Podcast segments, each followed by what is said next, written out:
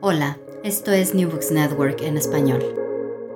Bienvenidos a este episodio de NBN en español, la sección hispana de New Books Network. Esta entrevista cuenta con el apoyo del Semillero de Investigación en Literatura Latinoamericana, SILAT, de la Pontificia Universidad Javeriana. Mi nombre es Juan Esteban Plaza y hoy tenemos el gusto de hablar con Juan Carlos Quintero Herencia, con quien conversaremos de su libro del 2016, La hoja de mar, efecto archipiélago 1. Juan Carlos Quintero Herencia es crítico y poeta y profesor de literatura latinoamericana y del Caribe en el Departamento de Español y Portugués de la Universidad de Maryland.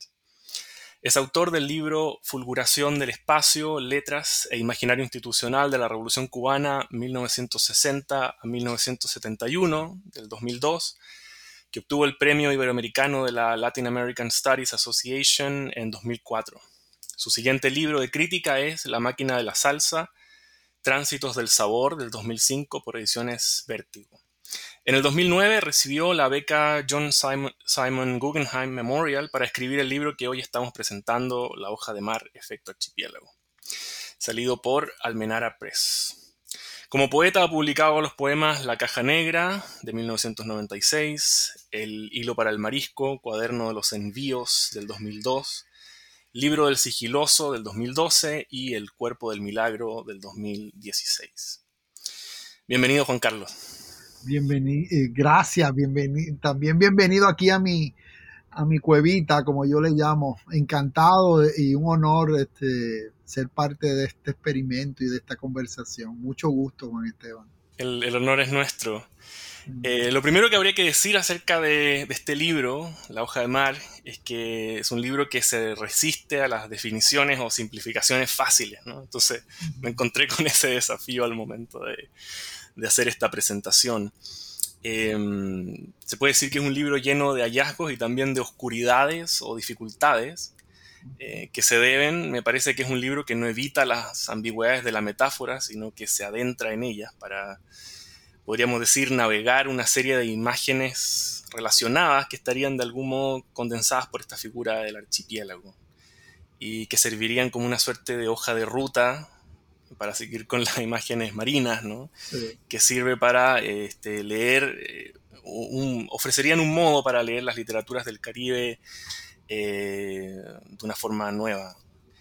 Em, eh, por eso la lectura que, que, se hace aquí al mismo tiempo compleja y apasionante, a partir de la premisa de ver desde el mar, eh, de actores, autores como José Lezama Lima, Luis Pales Matos, Virgilio Piñera, Fernando Ortiz, Antonio Pedreira o Julia de Burgos, eh, dan la, sensación de que se los estuviera leyendo por primera vez.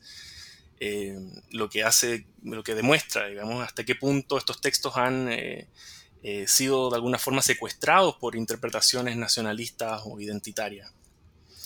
Eh, el gesto crítico de la hoja de mar eh, ha sido emparentado con la enorme tradición del ensayo de interpretación de un carácter nacional o regional, con libros como El laberinto de la soledad de Octavio Paz, La radiografía de la Pampa de Ezequiel Martínez Estrada o La expresión americana de José Lezama Lima. Si bien esta afiliación se explica, como apunta eh, Juan Duchesne Winter, por la escritura de una cierta geopoética, la hoja de mar renuncia al proyecto de nombrar el ser del Caribe. Vamos a hablar más sobre esto. Eh, pero al mismo tiempo se compromete poéticamente con la materialidad de sus aguas.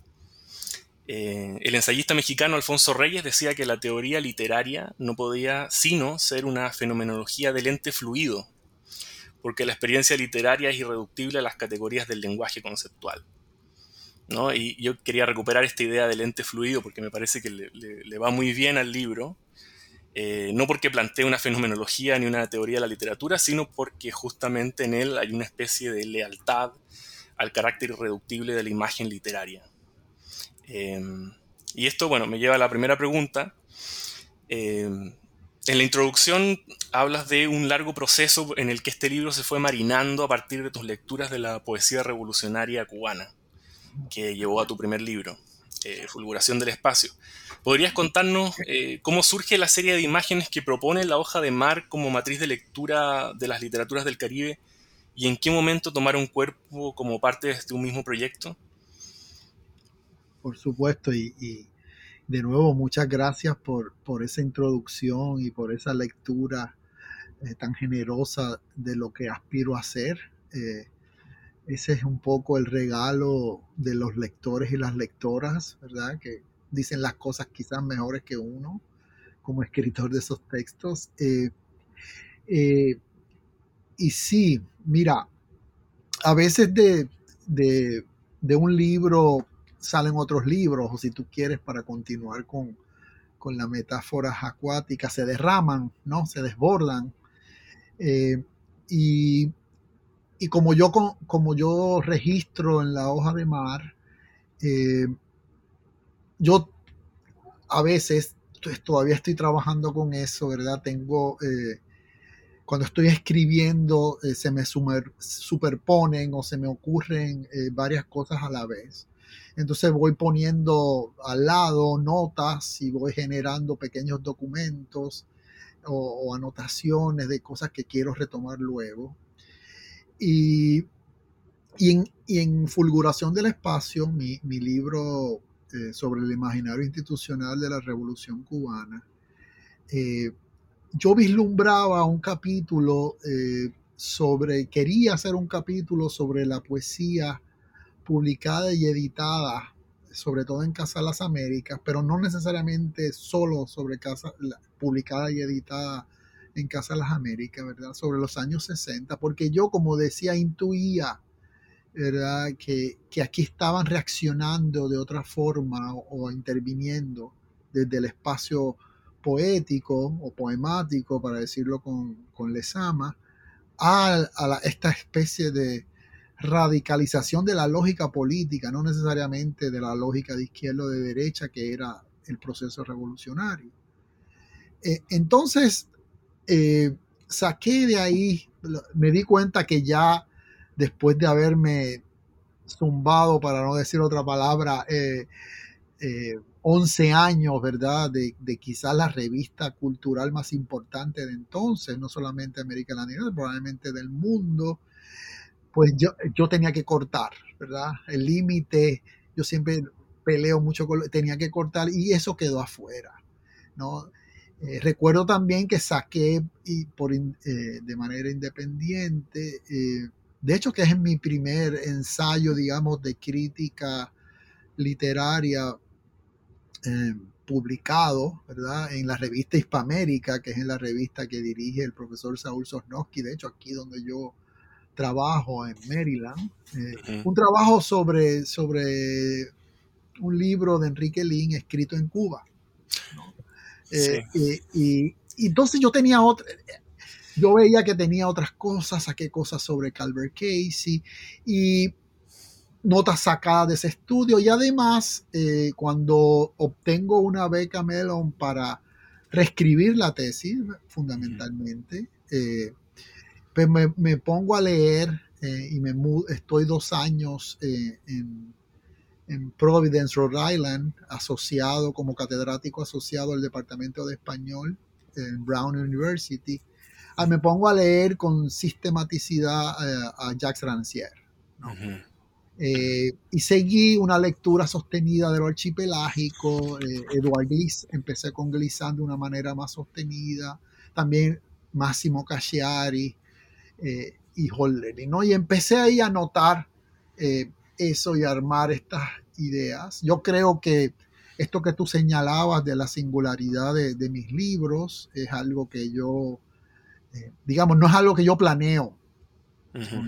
¿no? El, eh, mis libros siempre a los, eh, digamos, a los académicos no le parecen lo suficientemente académicos, eh, a, los, a la gente de, literatura o a los escritores, pues eso es lo que les gusta, o, o, quisieran un poco mantener a raya eh, un gesto que más que académico es un poco erudito, que es al, entonces yo digamos, yo decidí cuando me di cuenta que iba a mutar en profesor, al profesor que, no podía eh, divorciar eh, mi escritura de, los efectos y de los afectos que me producían la lectura.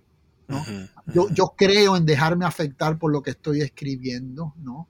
Y, y, eso, y eso siempre está ahí, ¿no? En cualquier sentido. Entonces, eh, eh, por ahí empezó y una vez, eh, una vez yo terminé tanto eso, el, el, libro de Cuba, terminé el de, el de la salsa, que de hecho acaba de ser reeditado en este año, el 2021, por Almenara Press, perdonen la, la, cuña. Eh, no, excelente. Eh, eh, de hecho, lo reescribí completo de punta a punta, le añadí otras cosas que había, presentaciones y ensayos que había hecho. Pues decidí escribir ya cuando, porque hay que decirlo, ya cuando las demandas institucionales de la universidad me dejaban en paz, ¿verdad? Una vez había adquirido mi permanencia, decidí, ah, yo quiero escribir el libro que yo quiero escribir en mis propios términos. Yo nunca fui escritor de libros para prensas universitarias o editoriales universitarias, pero este es el libro que yo quiero leerme eh, sobre esto. Y es también una manera de, regresar a, a, una pasión muy secreta que era la, no secreta, muy íntima, muy evidente, que es la, poesía. Eh, porque esta primera parte está dominada por, por poetas.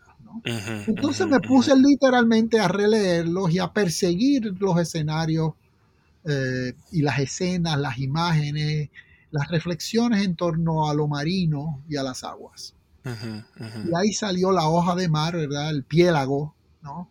Eh, el arquipélago, la verdad del mar, pero también esta idea De, la textura, del tejido. esa Paleja hablaba de, que el mar era como una suerte de carne, que tenía carne. Mm, y por ahí, por ahí me fui. Ya, ya. No, eso se nota eh, esa pasión poética y, justamente el libro también eh, escenifica todos esos conflictos. Eh, que usted menciona sobre la, eh, ¿no? Eh, digamos, las presiones institucionales que hay sobre la crítica y, justamente cómo esos conflictos toman carne en el lenguaje. ¿no? Entonces, también el libro funciona un poco como un alegato contra, contra esas presiones. Em, y, perdona que te interrumpa, mi, mis colegas, ¿verdad? Me, a veces se, asustan porque dice, pero tú hablas de esta forma con tus estudiantes graduados. sobre, todo hay que hablarles con, a los estudiantes graduados con la verdad. hay que decirles las cosas de frente, sobre todo en este escenario profesional que enfrentamos universitario ahora, que no es la universidad en la cual yo me formé. ¿no? Yo, entonces, eh, eh, es importante que, que les guste esto o, por lo menos que, tengan claro al mundo al cual se van a lanzar. Claro, claro, claro, claro. No, y, eso, está, está muy bien puesto en el libro. Em, justamente quisiera ir ahora a, eh, profundizar un poco en, la, figura del, archipiélago, ¿no? Em, que em, en el libro se propone como una forma de lo político, que no está subordinado a las lecturas esencialistas e identitarias acerca del ser caribeño. ¿no? Eh, entonces, eh, todo esto de las presiones institucionales y de, estas como restricciones de la lectura se, podrían trazar hasta muy atrás, ¿no? Se podría hacer una, suerte de historia de, eso. Eh, bueno, como se ha visto en la, tradición crítica del siglo XX, las categorías de nación, raza, clase, han servido activamente para disciplinar el carácter sensible de, las poéticas del Caribe. Eh, entonces, una de las estrategias, de las estrategias que, el libro propone para restituir eh, esto que tú llamas el, sensorium caribeño, y tal vez sería interesante eh, también profundizar en eso, qué, es el sensorium o cómo, funciona el sensorium en tu texto, eh, esto dice relación con la metáfora y con la, idea de liberar a la metáfora de los dispositivos institucionales que la han, reducido a unas cuantas representaciones identitarias principalmente. Em, en esta línea es interesante la polémica que el libro entabla con una cierta crítica literaria actual que proscribe la metáfora como recurso interpretativo. Em, entonces mi pregunta es, eh, va, por ahí, ¿cómo entiendes el rol de la metáfora en la crítica? Eh, y en particular en las lecturas de este corpus literario que, conforma la hoja de mar. Bueno, mira, eh, gracias. Esa es una, una pregunta totota, gigante, eh, que te agradezco y que voy a tratar de, a la cual trataré de hacer justicia. mira, cuando, cuando empecé a escribir el libro, tengo que reconocerte, o incluso cuando lo mandé a la editorial, pensaba que sí, que lo que yo intuía o anotaba eh, desde, digamos, eh, los años 90 del pasado siglo, eh, en esas notas que puse al lado, antes de terminar mi libro sobre Cuba, que eso que yo anotaba que me preocupaban eran las otras maneras de responder o de hacer política que tendría la literatura. Eh, con el tiempo eh, y, sobre, eh, y sobre todo con la lectura de Rancière, pero también más adelante, inclusive al terminar la, hoja de mar, hoy, hoy, yo te diría que yo no estoy tan seguro o es probable que confundiera especificidades. No estoy tan seguro si, es, si esto era lo que yo estaba palpando, ¿no? Y creo que no importa, uno se equivoca y, cambia de posición.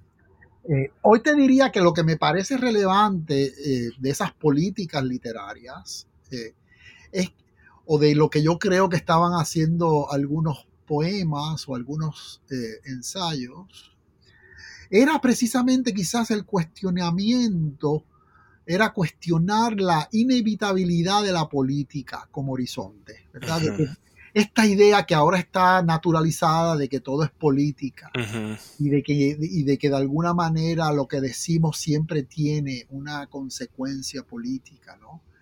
Eh, la, idea de la política como destino, eh, inclusive, ¿verdad? Como telos para cualquier intervención o palabra. Y, y creo que estas imágenes acuáticas, marinas, eh, inclusive eh, mi noción del sensorium, que cuando yo le pongo caribeño, ¿verdad? Yo no, no quisiera que se leyera identitariamente, no quisiera que se leyera como un gentilicio, ¿verdad? Que esto es un sensorio que se activa entre las comunidades caribeñas o por los caribeños, ¿no? es, todo lo contrario o, no tiene nada que ver con esto. Lo que quiero decir es que estas imágenes y estas preocupaciones, inclusive abismales, ¿verdad? Porque yo trabajo mucho y me invento una ecuación, ahí eh, juego con una ecuación eh, más pictórica que matemática, ¿verdad? Como el paréntesis o la esta, esa suerte de espacio abierto. y yo para mí entonces creo hoy, diría hoy, que son zonas donde pulsa eso que llamamos nuestra manera o nuestras entradas a la existencia, ¿no? Que la literatura es de alguna manera eh, abrirnos a una reflexión y a una sensorialidad de lo que supone existir. Y es esa existencia, ¿no? Eh, y en esa existencia, y desde ahí es que la política o si quieres, ante esa existencia que la política debe presentarse a rendir cuentas eh, y obligarse ella misma a darse sentido, ¿verdad? Eh, quizás los, quizás eh, mis poetas trabajaban con esas experiencias y esas lógicas existenciales que en última instancia son las que le dan sentido a lo político y, y que ahora se nos ha olvidado y creemos que es al revés, ¿no? Entonces, digamos que con Alberto Moreira o, también con Jean-Luc Nancy, digamos, explorar esas imágenes poéticas y esas imágenes literarias eh, era una manera de registrar la activación y el límite de la política, ¿verdad? Eh, eh, hasta aquí llega esto, ¿verdad? Porque lo importante y lo relevante es esto otro. Mm, mm, llámese mm. la vida, llámese el gozo, llámese el tiempo eh, en el buen vivir, etcétera, etcétera. ¿no? Nada de trueques de, de, fusil por pluma, etcétera, etcétera. Eh, entonces, en ese sentido, yo quise abandonar toda lógica, inclusive estratégica. No, no quería ninguna estrategia frente a tradiciones o ante el canon o ante modos de lectura. Y quise movilizar, igual no sé si con éxito, eh, pero cuando la gente dice, hay, como tú dices, hay muchas, se siente como que se lee por primera vez, pero también hay muchas oscuridades, pues yo creo que he hecho mi trabajo. Me invitaron una vez a hablar en, en, Irvine con una amiga, Ivette Hernández, con su grupo de estudiantes graduados, y y la confusión y el reto y el agite de los estudiantes me pareció, ante mi libro, me pareció el mejor homenaje al texto. Claro. Este, entonces, para retomar esto, yo, lo, yo, yo también quería movilizar una meditación tanto sobre lo sensible, ¿no? Eh, como sobre lo metafórico, ¿no? No quise ni una celebración ni tampoco una idealización de ambas nociones, ¿no? De lo sensible o de lo metafórico. O sea, no hay afuera de la metáfora eh, cuando estamos en el lenguaje. Sin embargo, ah, para mí se trata de pensar lo que la metáfora ilumina, pero también tapa y oscurece, ¿no? Eh, ¿no? Eh, porque ese es su modo de actuar, ¿verdad? la, metáfora es sobre todo un dispositivo de, de incertidumbre y de ambigüedad innegociable entonces, yo no sé si la metáfora en ese sentido pues tenga como un rol, sino que más bien ocurre, sucede en el orden del discurso y ahí se nos, digamos, se nos nota cómo el lenguaje o qué tipo de lenguaje nos ha tomado cuando estamos pensando ciertas cosas. Estamos hablando de nuestras historias, de nuestras formaciones. Entonces sí, yo también quise un poco eh, liberar la metáfora ¿no? Eh, de ciertos usos y de ciertas cristalizaciones y petrificaciones institucionales, pero también este, liberarla de ella misma, ¿no? Desmetaforizar es también una manera de hablar de lo que hacemos como críticos, ¿no? Y liberarla, ¿no? También de esa perpetua traslación y sustitución. Y, para mí ha sido todo un aprendizaje. Eh, es siempre una lucha siempre, eh, irresuelta, ¿no? Eh, y siento que mi trabajo como ensayista es sobre todo, y como crítico, interrumpir, desautorizar este, las abstracciones o las simplificaciones de todo tipo, incluidas las que se hacen a nombre de la metáfora. Mm, mm, Entonces, mm. metaforizar y desmetaforizar es un trabajo en mi caso desconstructivo, de desconstrucción interminable. Claro, claro. Eh, de análisis y de, sobre todo, y con esto termino, de, de destrucción, interesa destruir o, o, poner al lado todas aquellas inversiones o cristalizaciones metafóricas que han devenido formaciones de poder, de sujeción y de opresión, o de retórica institucional. Mm, Entonces por ahí fue como mi manera de, de, hacer cuentas, un poco de hacer, de ajustar cuentas con, con la crítica y el espacio institucional universitario. Claro.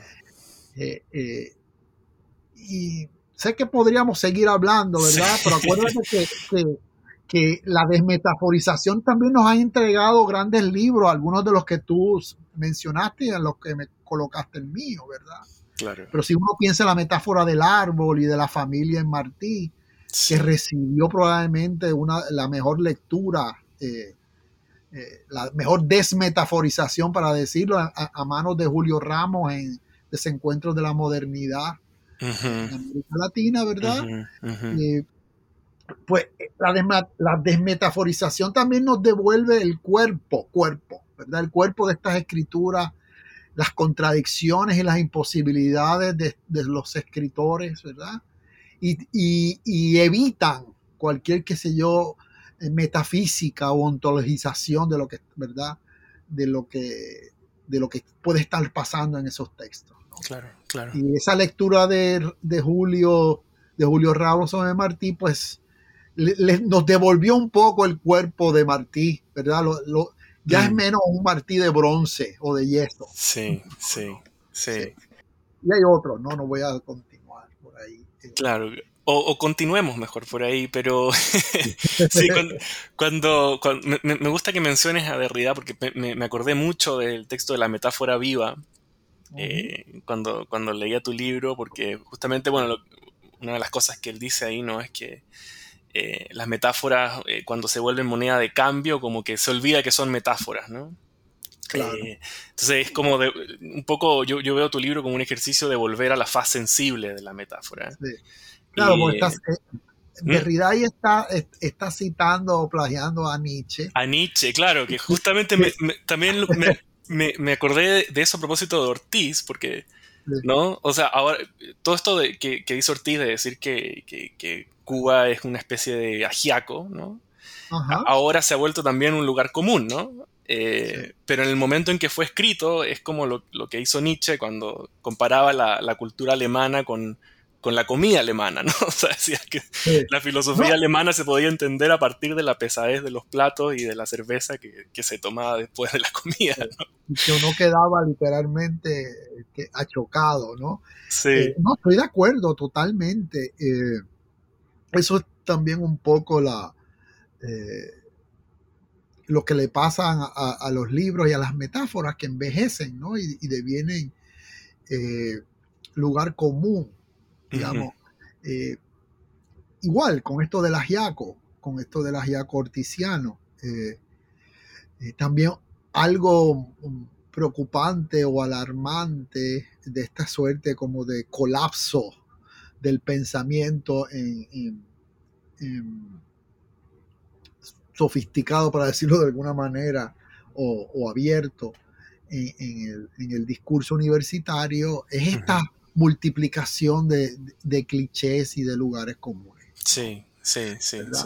Eh, cuando uno lee ese ensayo, conferencia de, Ortiz sobre el ajiaco, que es un texto contemporáneo, bueno, los estudiosos y los lectores lo que han demostrado es que su teoría de la transculturación está prácticamente ya funcionando en ese ensayo en el cual no se menciona la palabra transculturación, pero es del 39 y, final y en el 40-41 va a salir, ¿no? Eh, Rafa Rojas, eh, Rafael Rojas ha expresado sobre esto, ¿no?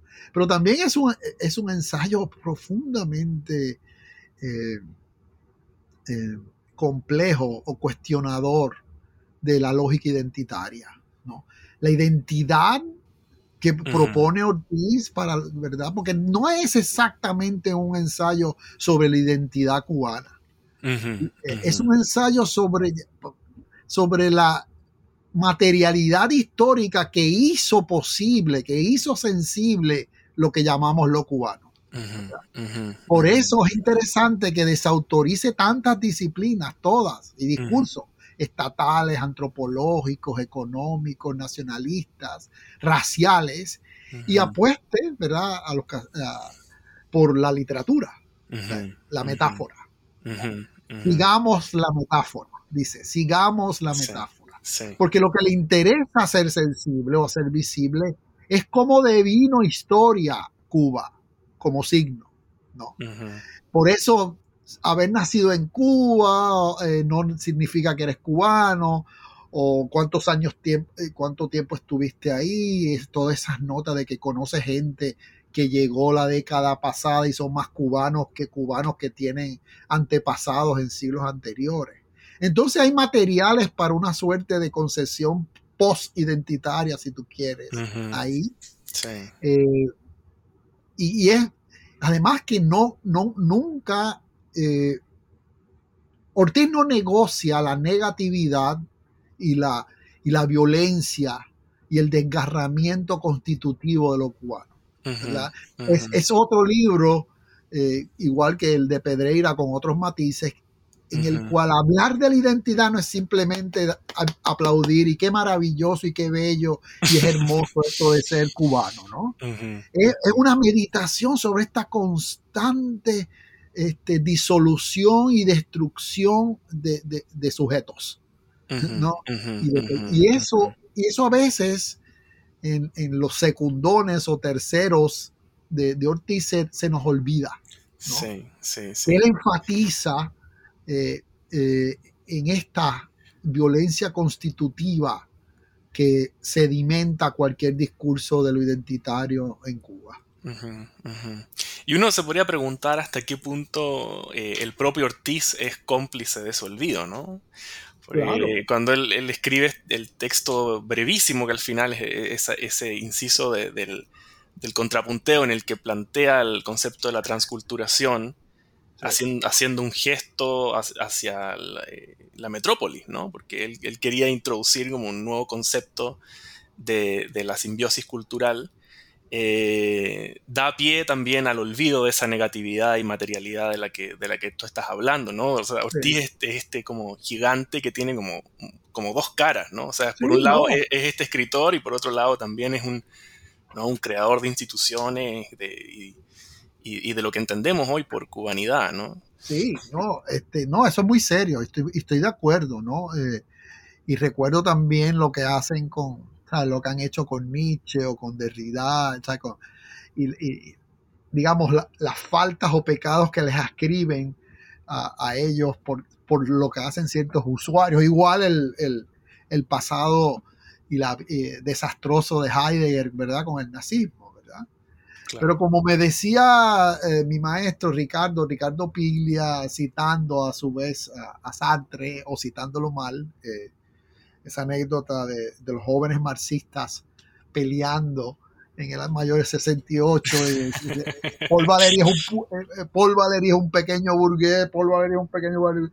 Y Sartre sí, pero los pequeños burgueses no escriben como Paul Valéry. No. Eh, entonces no era como para hacer la, levantar el relato de la excepcionalidad inclusive belletrista, ¿no? De las bellas letras de este escritor maravilloso, sino que ahí hay una, hay una singularidad, ¿verdad? Hay un trabajo particular que escapa a, las determinaciones y, a los, a los determinismos burdos, ¿no?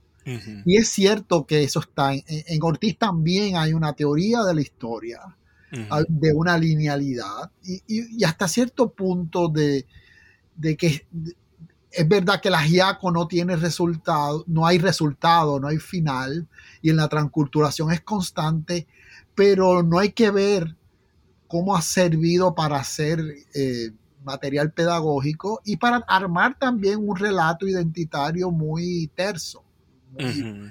Porque, ¿verdad? En, ese ensayo dice eh, el cocinero en la historia. claro. El cocinero en la historia. Entonces, eh, esta idea un poco de la historia como una, como una subjetividad eh, separada que ahí está cortando, ¿verdad? Y, mezclando eh, es problemática, por decirlo menos. pero también la idea de que participa de una suerte de teleología, ¿verdad? De teleología de sentido, de una inevitabilidad de lo que puede ser, y está ahí. No, no, yo creo que sí. Eh, esto conviviendo con el hecho de que la, de que la temporalidad histórica para Ortiz en, ese ensayo es sobre todo ese hervor, ¿no? Claro. Ese hervor inconcluso, ¿no? Porque este es un plato imposible. Sí, sí. Este, es un plato imposible, nunca se termina de cocinar, nunca sabe igual. Y que no es homogéneo, ¿no? Sino que las, partes se disuelven pero se mantienen también. Entonces, que es lo que, por ejemplo, porque mis, eh, eh, mis estudiantes de, pregrado, ¿verdad? Subgraduados, cuando lo leen, pues eh, muchas veces, muchas veces lo que hacen es que traen la metáfora del melting pot. No. Claro.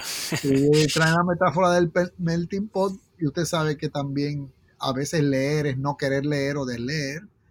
Y yo inmediatamente lo llevo a la parte donde el propio Ortiz dice, no quiero que me confundan esto con, ¿verdad? Con el crisol, claro. que es el término en español para melting pot.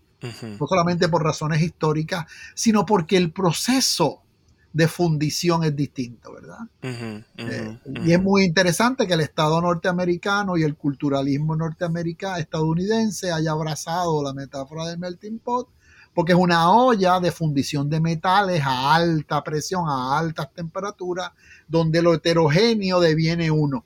Claro.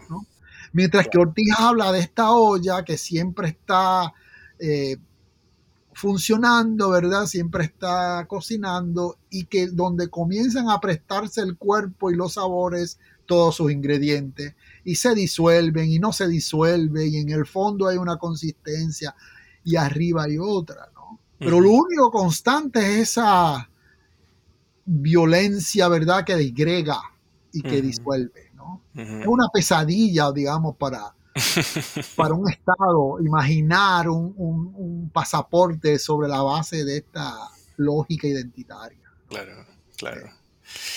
Bueno, buenísimo. Eh, Nos fuimos a los años 40, pero te, quiero llevar a los 90 por un, por un momento, porque tu, libro establece una, polémica con, el ensayo de Antonio Benítez Rojo, eh, La isla que se repite, que fue famoso por, eh, o al menos así así quedó ¿no? para la historia como el que introdujo el debate posmoderno en los estudios caribeños. Eh, tú señalas que hay un, hay un movimiento doble en el libro que por un lado eh, afirma una esencia cultural caribeña, ¿no? expresado en esta cierta manera, en la que insiste Benítez Rojo, que sería propia del Caribe, y por otro lado elabora una teoría del caos. ¿no? Eh, como un modo de ponerse a tono, eh, sugieres tú en el libro, con las modas intelectuales de los años 90. Eh, que de hecho, si uno lee el, libro de Benítez Rojo, es una sección aparte, ¿no? y eso es muy decidor también.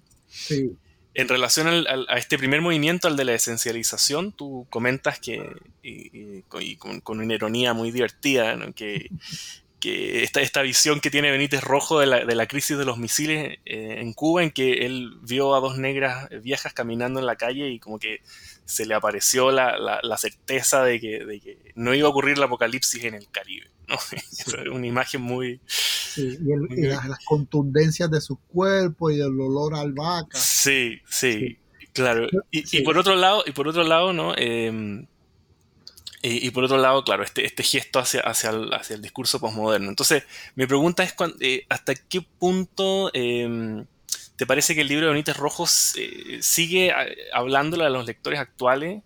¿Hasta qué punto tu propio libro sería heredero del libro de Benítez Rojo o no? No sé, no sé si tú te, te, te, reconoces en esa, en esa línea de herencia. Y, eh, y si acaso ayudaría ¿no? este, el libro de Benítez Rojo a, perpetuar la, idea del excepcionalismo cultural. Eh, sí, mira, eh, Antonio, Antonio fue un interlocutor y fue un amigo eh, que perdimos como de manera abrupta y muy rápida. Y, y, para mí fue una lectura que dinamizó muchas cosas, ¿no? Y, si de alguna manera me preguntas por, eh, la actualidad, ¿verdad? De, la isla que, de, eh, que se repite, ¿no? Eh, te diría que, esta actualidad, un poco siguiendo lo que tú muy bien apuntas, sigue siendo doble, ¿no? y, digamos, el libro fue muy importante para generar una conversación más allá, ¿verdad?, del, del, Caribe en español. Eh, pero también arrastró, ¿verdad?, algunas malas mañas o algunos problemas, incluidos de, ¿verdad?, de, del magisterio que supone Ortiz en Benítez Rojo, porque este también a mí me parece que es un, un este otro vástago de, Fernando Ortiz. Eh, y, y, si me preguntara si el libro ha envejecido, eh, eh, me parece que sí, que es indudable que ha envejecido, pero este envejecimiento, que es algo que nos pasa a todos y nos pasará, quizás permita leerlo desde otro lugar, ¿verdad? porque sería un libro también este, aporético, extraño, raro, esos como los que pueblan nuestra biblioteca, la biblioteca latinoamericana, ¿verdad? Están llenas de nuestros libros, digamos, importantes o relevantes o los que llamamos canónicos, son siempre libros extraños. Este, que, es el Facundo, eh, ¿verdad? Entonces, eso es otra conversación y no me quiero perder por ahí. Y, libros que requieren este, glosarios y que requieren, eh, como el Martín Fierro o, el Tuntún de Paz de Grifería, ¿no? y, no, y Argueda, o sea, no, esta, eh, y esa es quizás una propia, ¿verdad? Eh, yo me adelantaría, diría, de, de, de esa extranjeridad, esa extrañeza constitutiva de nuestros mejores textos, ¿verdad? Y, y, en ese sentido, eh, es un libro que se enfrenta al excepcionalismo y al nacionalismo cubano, sin lugar a duda. Pero todavía endeudado con un historicismo transcultural, ¿no? Eh, ese, ¿verdad? Este sería uno de sus manifestaciones. Y por el otro, que es lo que más me interesó eh, subrayar en, el libro, en, la hoja de mar, es que la teoría aquí es de alguna manera la ficcionalización, ¿verdad? De un trazo autográfico, ¿verdad? Eh, de esa artera que él dice, o de esa indigestión de libros que, se, que, consume Benítez Rojo eh, eh, cuando se exilia, ¿no? Porque él habla de que la génesis de este libro responde a que cuando finalmente sale de Cuba y y puede tener acceso a una biblioteca donde no median carencias o censuras, pues empieza a leer como un eh, loco, ¿no? Entonces, en ese sentido es un libro que jugó muy bien, ¿verdad? Que jugó muy bien a dos manos con el espacio institucional, universitario, laboral, donde se veía ahora este, funcionando, ¿verdad? Creo que no sé si creo que ha sido Román de la Campa, o yo estoy diciendo lo malo, si no lo digo yo, es como también el libro de un converso, ¿verdad? De, alguien que había funcionado al interior de la institucionalidad eh, eh, cubana, del régimen de Castro, y luego se tiene que convertir en profesor en el circuito académico, ¿no? Entonces identificó muy bien que tenía que producir otro tipo de texto. Pero también, y esto lo digo de nuevo, ¿verdad? A mí me parece que la isla que se repite es una suerte de texto teórico, ¿verdad? Un texto de realismo mágico teórico conceptual, ¿verdad? si, tú escucharas en medio de una novela de Alejo Carpentiero de, o, de, o de García Márquez esta anécdota de que, él, de que el, el, narrador, un personaje ve caminar eh, una eh, una, dos mujeres negras y de sus piernas y de sus contundencias salen estos aromas y en ese momento tiene una revelación, una epifanía de que la no, pues no te sorprendería. Lo que es sorprendente es que aparezca en un libro de teoría y crítica académica, ¿no? Entonces, eh, hay una suerte de realismo mágico teórico aquí operando, ¿no? Donde la isla se repite, pero como dice mi maestro también, Arcadio Díaz Quiñones, se repite, pero no tanto. Eh, yo también le señalaba y le comentaba cómo este, la lógica de, lo, de, lo, de las repeticiones, de lo caótico, encuentra en un montón de textos y de escritores caribeños este, materiales, ¿no? Y están poderosamente y, ausentes del libro, ¿no? Y no voy a hacer la lista, ¿verdad? Y siempre hay decisiones, pero llama la atención que poéticas de la repetición, de, la saturación, del desbordamiento, que le pudieron servir perfectamente para seguir, pues no aparecen ahí. ¿no? Entonces, para resumir un poco, yo creo que es mm. un libro que reinserta una lógica teológica, aunque sea pagana o jodedora, como tú la quieras llamar, o afrocubana, ¿verdad? Que le otorga esa, esa, eh, la imagen allí le otorga una suerte de protección uh, a esa excepcionalidad cubana, que es también muy discutible, ¿verdad? Eh, eh, porque creo, eh, que muchas cosas han acabado y han acabado mal en Cuba. No, eh, no, es solamente el apocalipsis en su sentido bíblico más, ¿verdad? Duro y burdo, ¿no? Entonces, eh, esa condición no apocalíptica, no, no absoluta, eh, es también cuestionable. Entonces reinserta esto, pero también quiere llevar, lo interesante es que también quiere llevar una, una preocupación sobre, ¿verdad? La historicidad al plano de la ficción y de la, y de la imagen, ¿no? inclusive de la autobiografía.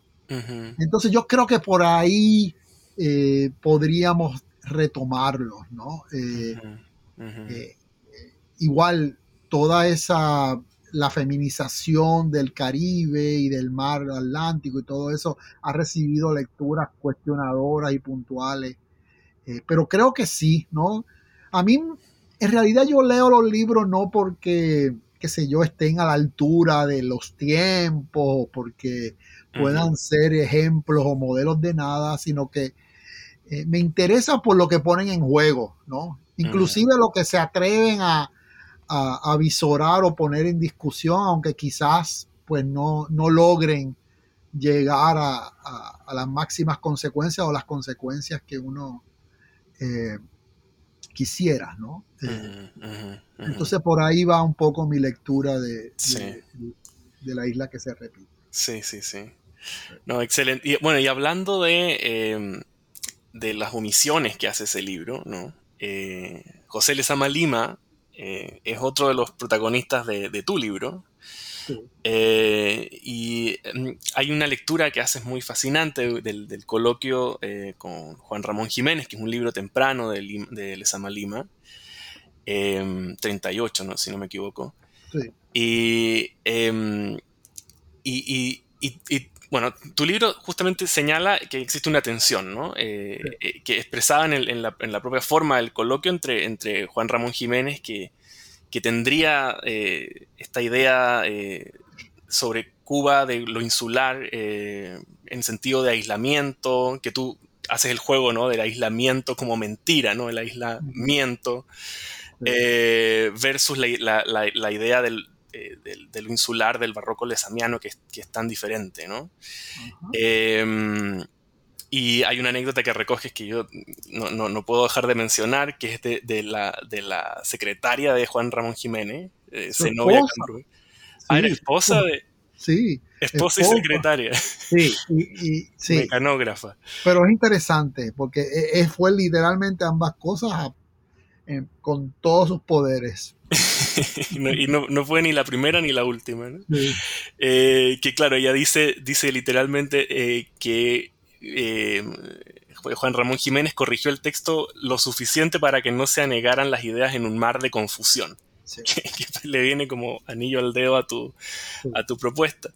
Em, entonces, la pregunta es, ¿cómo, cómo se inscribiría el, el insularismo de Lezama? Y, eh, en particular esta serie de imágenes que él asocia al litoral, ¿no? Podríamos hablar de la imagen en lontananza, el Eros de la lejanía, eh, con las poéticas del archipiélago.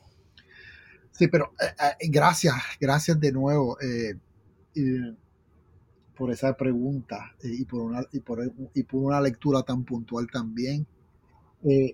mira, esas eran las citas, los momentos en donde uno se sent... yo por lo menos como lector decía, ve, yo no me estoy inventando esto.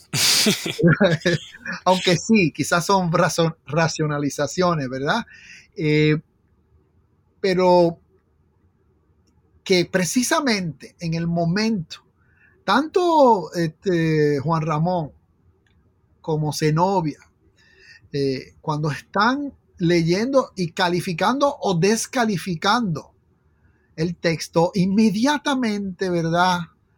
Aflora o se le sale esta metaforicidad, digamos, eh, marina, ¿no? Eh, que precisamente para tratar de, representar, ¿no? Eh, de representar lo que, lo que hace Lesama o cómo escribe Lesama, sea esta sean estas metáforas que yo llamo, ¿verdad?, archipelágicas o marinas, las que le cobran forma tanto en, los labios de Juan Ramón y de Zenobia Camprubi, que no son eh, barrocos ni, figuras que trabajaron ese, digamos, esa escritura. Sobre todo, eh, yo sabes que cito eh, la nota que pone el propio Lesam, eh, que perdón, que pone Juan Ramón al, al, coloquio, ¿verdad? Al coloquio con, eh, con Juan Ramón Jiménez del 38 y que me permitir y quisiera leer este, por extenso, ¿verdad? Eh, es un poco porque él justifica que aparezca su nombre junto al de Lesama como coautores. Y, leo, es muy breve. Nota en las, opiniones que José Lezama Lima me obliga a escribir con su pletórica pluma, entre comillas, hay ideas y palabras que reconozco mías y otras que no.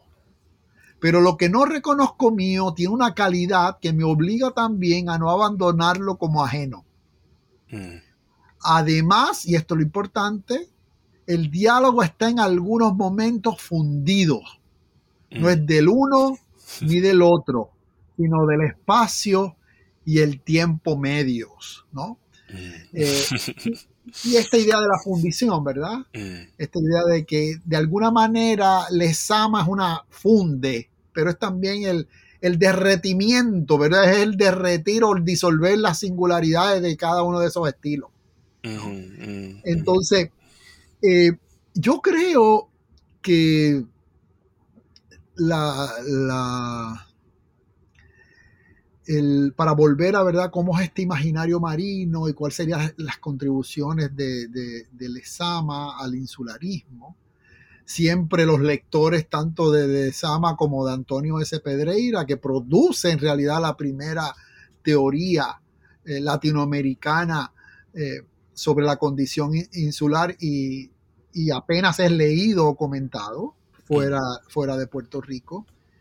La gente nos es muy dudoso que, eh, que Lezama no lo haya eh, leído, pero igual no lo podemos confirmar o asegurar, porque no aparece en, su biblioteca, no aparece en anotaciones. y igual podemos especular por las razones, son textos y digamos tonos muy, muy distintos. Pero yo creo que eh, en la hoja de mar, en mi libro, eh, la gran entrega lesamiana es ese mirar, ¿verdad? Eh, la mirada al mar, pero sobre todo quisiera volver a algo que en el comienzo de, esta conversación contigo que tú hablabas, ¿verdad? Mirar desde el mar, ¿verdad? O yo diría algo más, mirar con agua en los ojos, ¿verdad? De alguna manera, esta, la mirada submarina, en, la poesía de Lezama y en muchos de sus ensayos hay esta constante, hay una constante, que es esta idea de que el, mar ya ha trabajado o continúa trabajando la tierra, que mm. nuestro paisaje, dice, eh, eh, es un paisaje marino, aunque estemos mirando la montaña, aunque estemos inclusive mirando a veces hasta la ciudad. Eh, esta idea de que cuando miramos bajo el mar eh, y, que el propio ojo es agua, esa cita que le adjudica, eh, que yo también trabajo, que le adjudica Claro, en la entrevista, ¿no? Que le dice cómo ve el mar. Hay gente que dice que a lo mejor se le inventó el propio Félix Guerra. a mí me parece estupenda. No me extrañaría. Maravillosa. No, importa.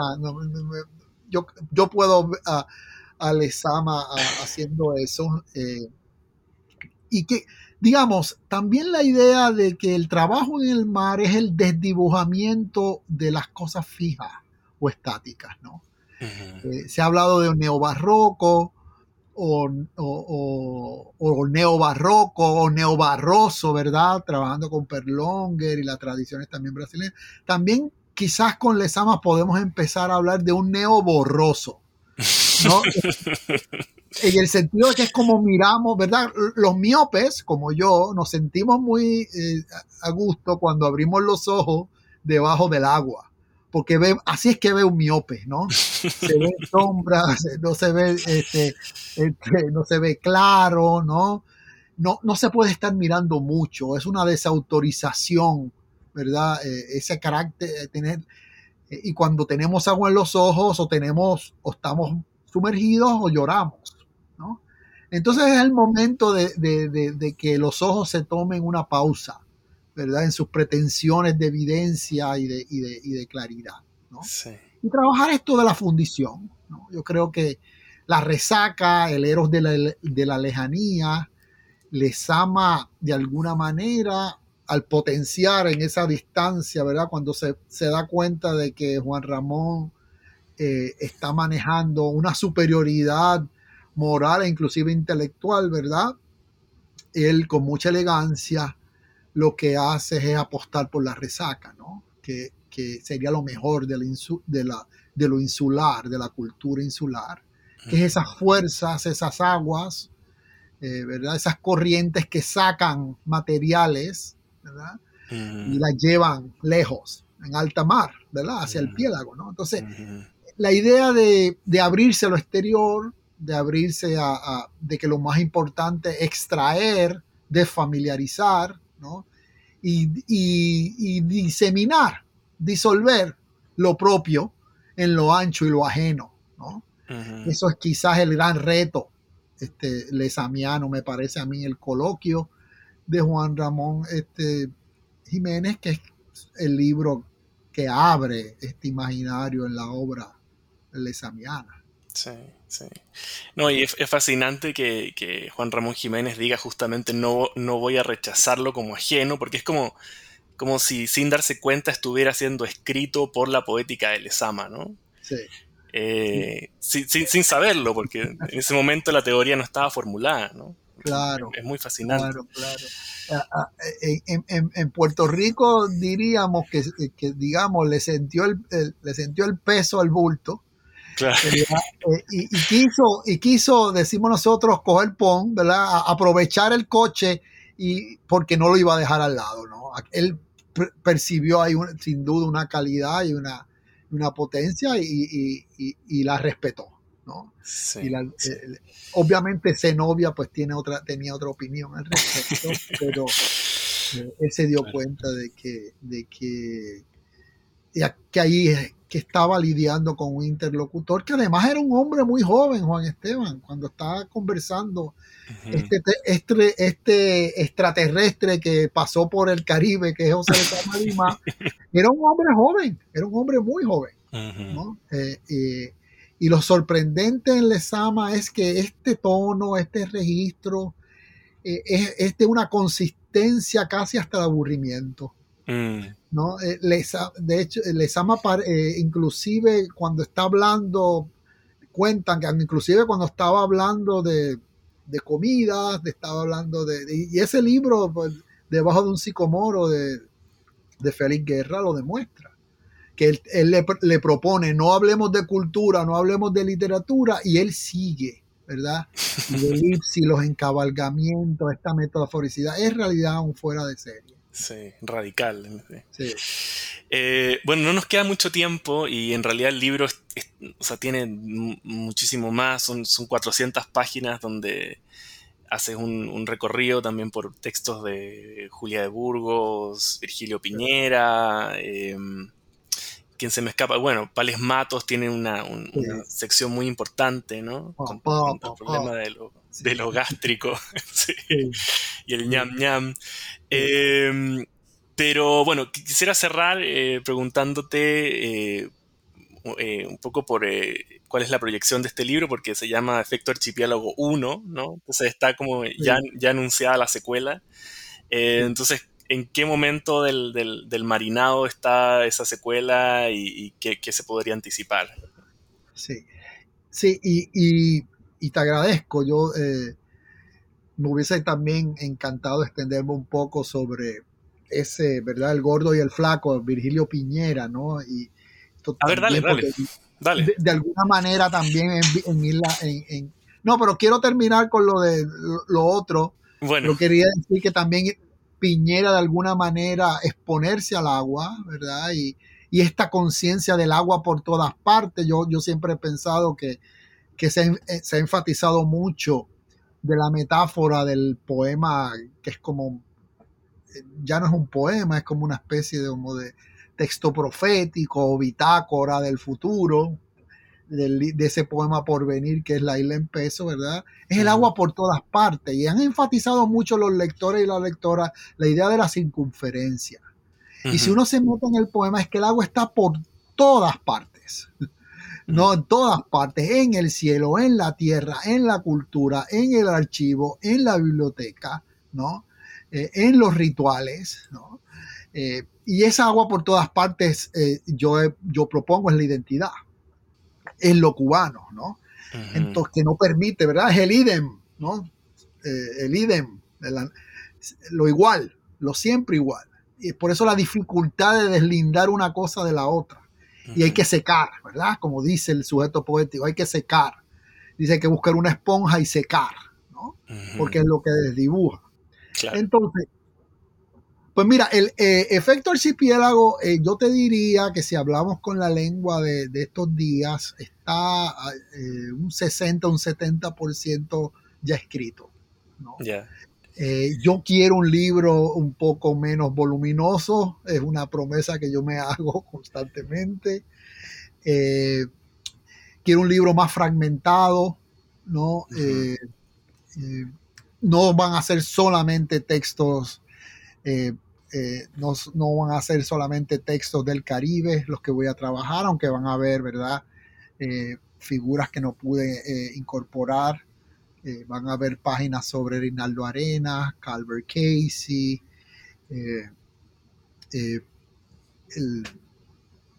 un poeta dominicano, René del Risco, otro que se llama Pumarol, ¿verdad? Y, pero también me quiero trabajar con con Blumenberg, ¿verdad? El paisaje con espectador. Sí. Este, eh, el cementerio marino de Valerí. Tengo dos o tres cositas sobre el, también el mar en Vicente Guidobro. Eh, en Pacheco, el mar de Pacheco también de José Emilio Pacheco. Los trabajos del mar. Sí. Entonces, por ahí van, ¿verdad? Eh, saliendo esas cosas. sí, marinan está marinando y yo estoy esperando eh, finalmente eh, llegar a la bahía de, mi sabática para ponerme a coserlo, en verdad, y a, coserlo y añadirle esas partes. otra figura que va a aparecer es Manuel Ramos Otero, el gran escritor puertorriqueño. Eh, y tratar, ¿verdad?, de, de, ver cómo hacer esto, ¿verdad? Porque uno se plan, a mí yo me planteo hacer un tipo de libro, pero de repente, ¿verdad? El libro agarra otra dirección. Abre con una reflexión sobre la tromba marina, eh, la discusión sobre el libro del huracán, un libro extraordinario de Fernando Ortiz, pero también sobre, sobre la, Moisés abriendo las aguas, ¿verdad? Este, entonces estoy, eh, es, creo que también este libro me, este libro me enseñó un poco a, inclusive a desterritorializar, ¿verdad? Y destituir un poco la, regionalidad de, mi, de, mi, de mis preocupaciones, ¿no? Y que ese efecto archipiélago se, se mueva en otro territorio. La segunda parte se va a llamar Palabra al Mar, efecto archipiélago 2, porque sobre todo estoy, estoy subrayando y privilegiando escenas, ¿verdad? Donde el, el sujeto, algún sujeto le habla al mar. se, dirige al mar. Y hay muchas, demasiadas quizás. Así que estoy luchando con, con, ese demonio. Qué bien, qué bien. Bueno, estamos muy atentos entonces a, esos efectos y esas mareas. Eh, bueno, la verdad ha sido un placer eh, enorme, Juan Carlos, hablar contigo y, revivir la experiencia de leer este libro. Eh, ojalá que los auditores se, hayan entusiasmado con, tu, pasión. Eh, nada, agradecerte por el tiempo y, las palabras. No, a, ti yo muy honrado, súper honrado de, tenerte como interlocutor y que me preguntes sobre esto. Así que eh, aquí, eh, como, como decimos, a, las órdenes para lo que sea. Sí, mi el editor en, Almenara eh, siempre está detrás de mí, preguntándome cómo va el libro, pero a los editores, tú sabes, ellos también a veces este, piden cosas que ellos mismos no dan. Entonces hay, hay, que, hay que este, fajarse con ellos como cuando uno pesca, ¿no? a veces hay que darle hilo y a veces hay que jalar para que llegue, para que llegue el libro. Sí, pero está, eh, eh, pero no, ha sido mi, mi experiencia con Almenara ha sido muy buena y además sacan unos libros hermosos. Sí, es, e, eso también quería comentarte. No tenemos tiempo, pero quería hablar de la editorial también, que me parece un proyecto fenomenal. Sí, sí. Bueno, muchas gracias, Juan Carlos. Gracias a ti. Un abrazo fuerte. Abrazo. Gracias por escuchar New Books Network en español.